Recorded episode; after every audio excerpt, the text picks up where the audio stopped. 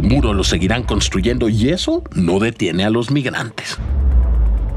Soy Valentín Cataldo y vamos con N Diario, un producto de N Podcast. No olviden seguirnos, activar la campanita de notificaciones y entrar al nuevo canal de N Media en YouTube, N Media todo junto. Este sábado 7 de octubre la crisis migratoria crece y sigue impactando en México. Esta semana se llevó a cabo en México el diálogo de alto nivel en seguridad entre funcionarios de Estados Unidos y de México, en donde se habló de los temas que afectan desde hace años a ambos países y que se han agravado en los últimos meses. La amenaza del fentanilo, el tráfico de armas y la seguridad fronteriza para frenar la migración.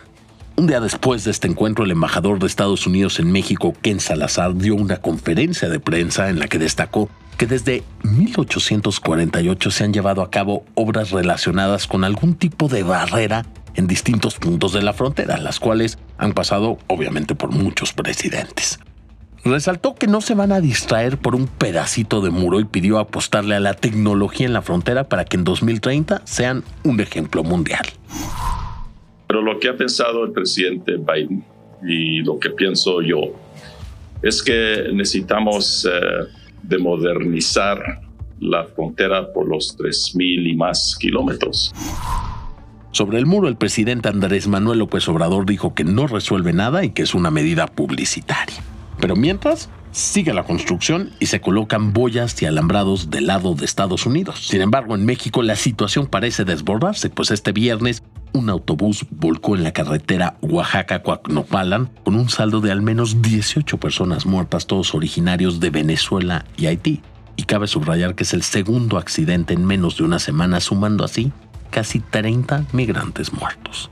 Ahora el Instituto Nacional de Migración informó que ya contrató servicios de transportación aérea tipo charter, es decir, que se organizan vuelos para grupos especiales para que los migrantes sean trasladados a otros estados y brindarles asistencia o, en su caso, repatriarlos a sus países de origen.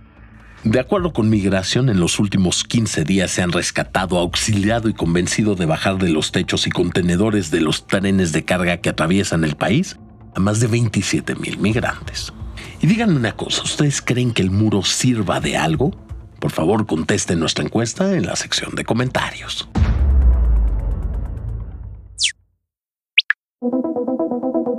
El premio Nobel de la Paz lo ganó Narges Mohammadi, un activista iraní. La noticia la recibió desde la cárcel en donde se encuentra desde enero de 2022. Y seguramente se estarán preguntando por qué recibió este máximo reconocimiento.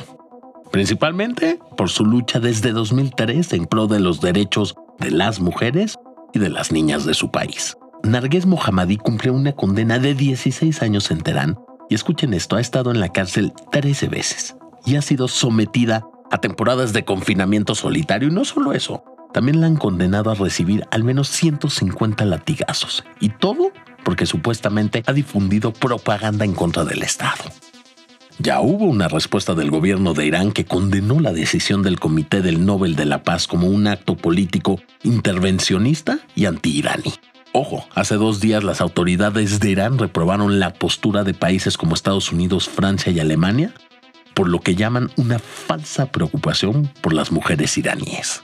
En una declaración a The New York Times, la hora Nobel de la Paz dijo que el reconocimiento la hace ser más responsable y apasionada y añadió que la victoria está cerca. Les platico que Mohammadi lleva ocho años sin ver a su esposo y a sus hijos, Ali y Kian, unos cuates de 16 años. Los tres viven exiliados en París y no han tenido comunicación telefónica con ella durante un año. Nargués Mohammadi no es la primera en ganar este reconocimiento estando en la cárcel.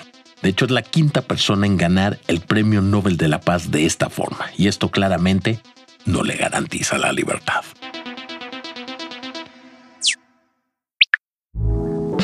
Por último, ¿qué hacer este fin de semana? Bueno, y empecemos con este sábado porque en la sala 10 del Museo Universitario de Arte Contemporáneo se presenta la obra fílmica Madre Drone de Patricia Domínguez. ¿De qué va esta obra? Habla del impacto de la actividad humana en el mundo y cómo ha afectado el equilibrio del sistema planetario. También en el Centro Cultural Helénico se estrena El Camino del Colibrí, una obra de Patricia Marín en la que podrás disfrutar de música en vivo, teatro, danza folclórica, prehispánica y hasta clásica, para poder conocer todo sobre la leyenda mexicana del colibrí y la flor de cempasúchil. Y como cada viernes tenemos los resultados de algunas de nuestras encuestas.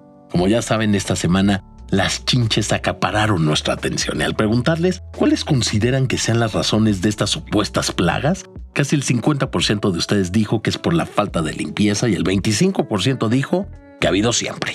Y después de que les platicáramos que Irlanda está por lanzar la primera carrera en el mundo para ser influencer, más del 50% de ustedes dijo que no la estudiaría. Y saludamos con gusto a Diana Ortiz y a Tony McCarthy. Recuerden que siempre los leemos.